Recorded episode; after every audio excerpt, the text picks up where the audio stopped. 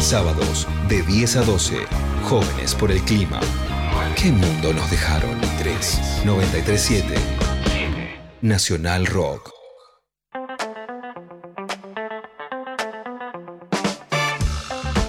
...43 minutos pasaron ya de las 10 de la mañana y ahora, como les comentamos antes, vamos a hablar de un tema que para mí quedó un poco afuera de las agendas mediáticas en Sí. el último tiempo. Sí, la verdad es que no tuvo prácticamente protagonismo y tiene que ver tanto con la situación económica como con eh, la situación del cambio climático. Eh, la sequía está golpeando a la República Argentina por tercer año consecutivo y más del 60% del país se encuentra eh, en esta situación, le falta humedad al suelo. Eh, así que, eh, bueno, vamos a hablar sobre este tema. Sí. Sí, no, no, que iba a decir que eh, a todo esto ahora se estiman, digamos, fuertes lluvias e inundaciones, o sea que vemos este Totalmente. circuito de total sequía y mucha lluvia, algo que también atiende un poco la lógica del cambio climático, de expresiones climáticas muy exacerbadas y repentinas.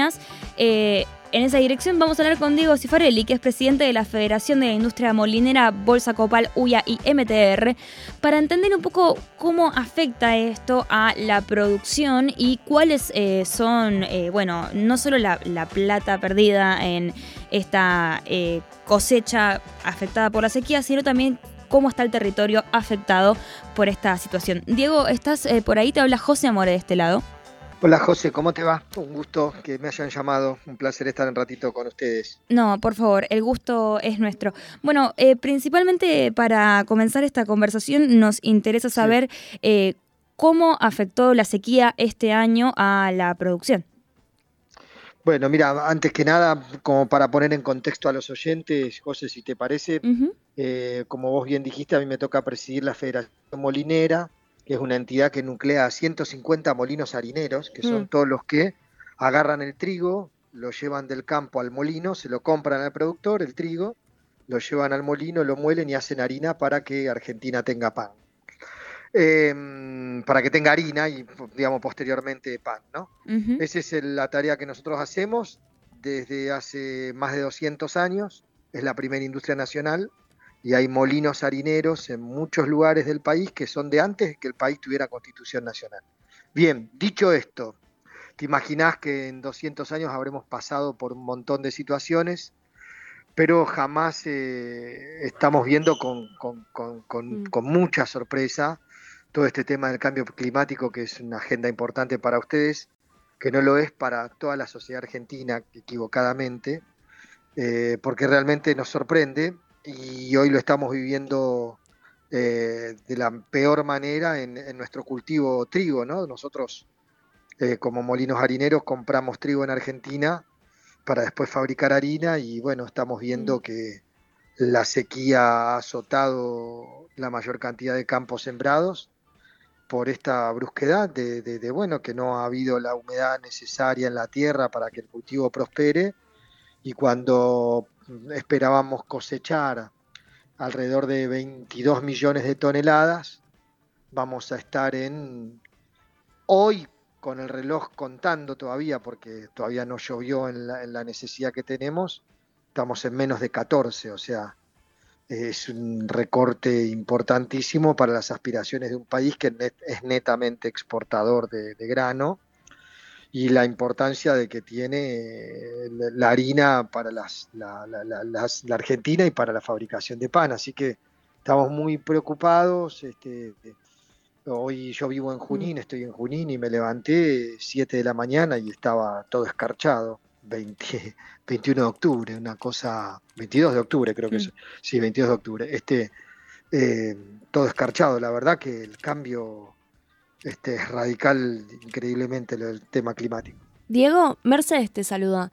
Hola Eh, Mercedes, ¿cómo estás? Un placer. Hola, igualmente. Eh, te quería preguntar cómo abordan la cuestión del cambio climático desde, desde su sector, porque por lo general parece, parece una problemática que en muchos casos se muestra, por lo menos en la agenda mediática, como contrapuesta a los intereses del sector productivo.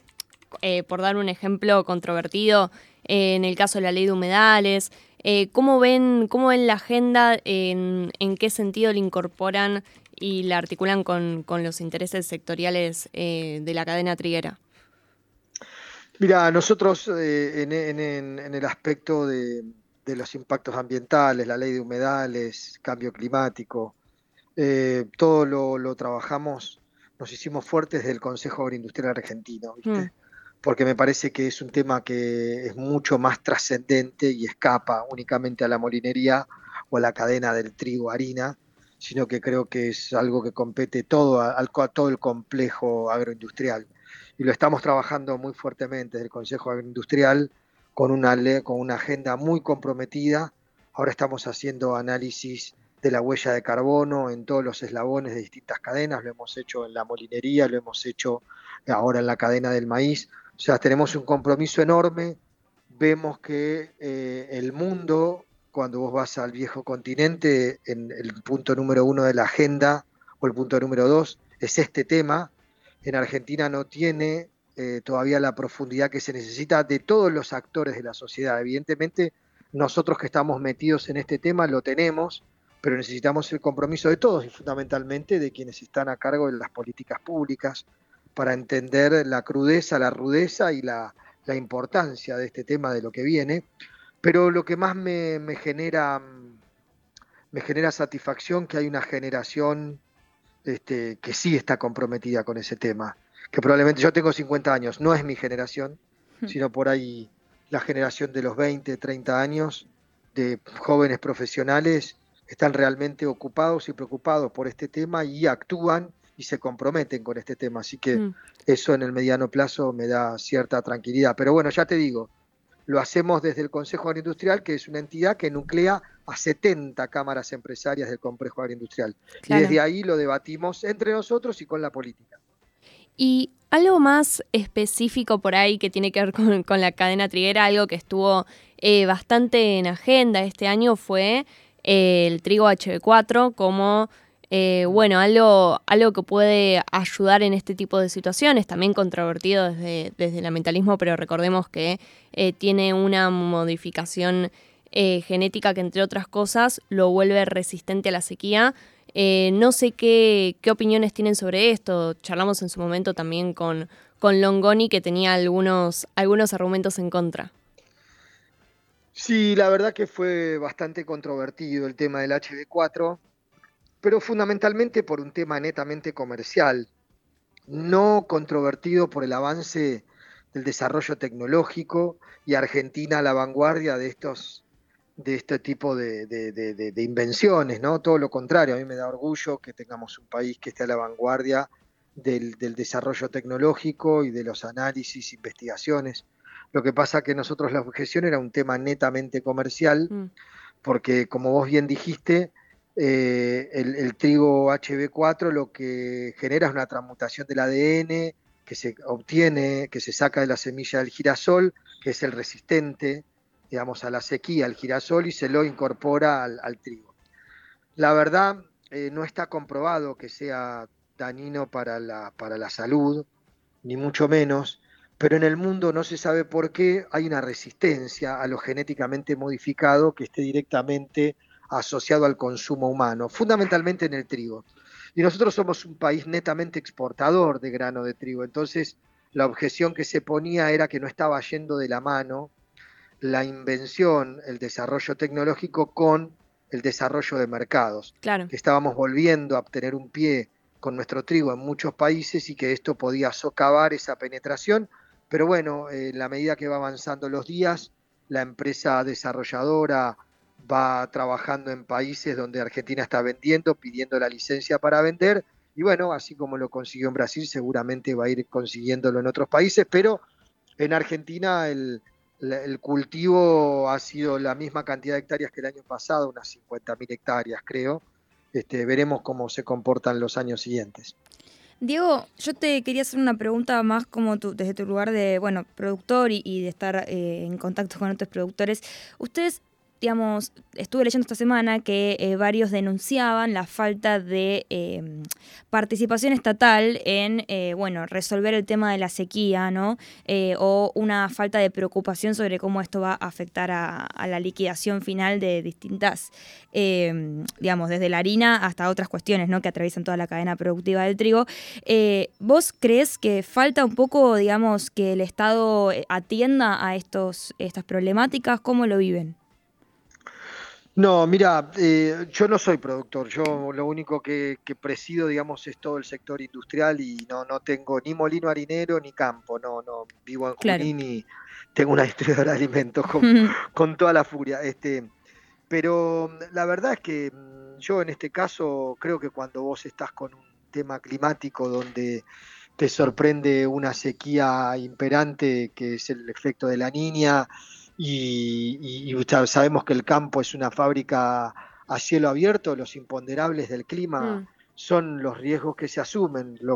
es una tristeza enorme porque es un costo hundido para el productor que apostó a un cultivo, un cultivo muy benigno que oxigena la tierra, que, el, su periodo de gestación en general es muy bueno para el productor cuando se comercializa, porque es a fin de año y le, le paga todos los gastos del campo. La verdad, va más allá de una gestión de una política pública o no. Después podemos discutir una política pública de libre mercado, no libre mercado, sobre un producto que este, eh, es básico para, para, para, este gobierno y nosotros decimos, bueno, por ahí, este, si, si, no, si no lo tenemos en nuestro país, lo importaremos y ahí comienzan las discusiones, pero la verdad es que achacarle la culpa de la seca a una, a una a una gestión de gobierno de cualquier tinte, ideología y color, es, no, no, no, no, me parece que no aplica. Y lo que sí eh, creo que tenemos que trabajar, sobre todo en lo que son los seguros de, sobre los campos, los seguros de cosecha y todo mm. eso, digamos, porque son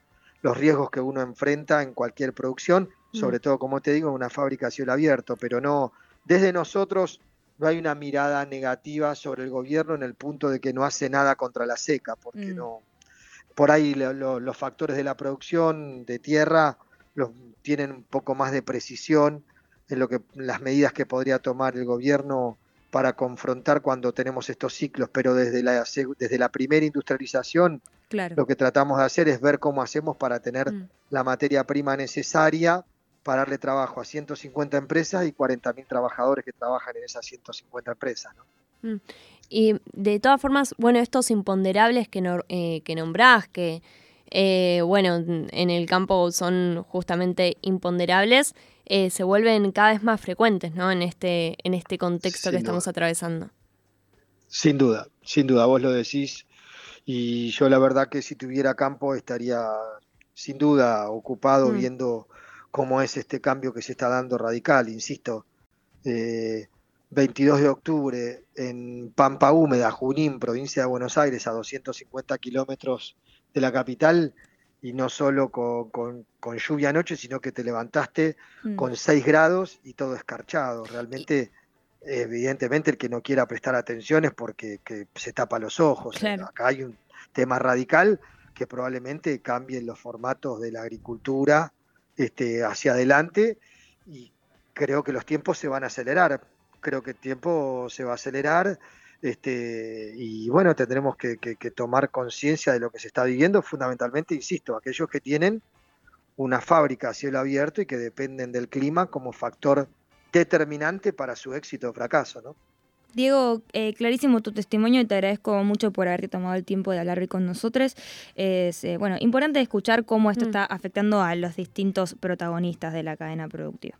Bueno, gracias a ustedes por llamarme. Hasta siempre y a todo momento que me necesiten, ahí estaré. Gracias, ¿eh? Gracias a vos, Diego. A vos. Estábamos hablando con Diego Cifarelli, presidente de la Federación de la Industria Molinera, para ver cómo afecta, bueno, a la comercialización, en este caso de la harina, comentaba él, eh, eh, la mm, sequía, ¿no? Que decíamos está afectando casi el 60% o más o menos, más o menos por ahí, del territorio argentino.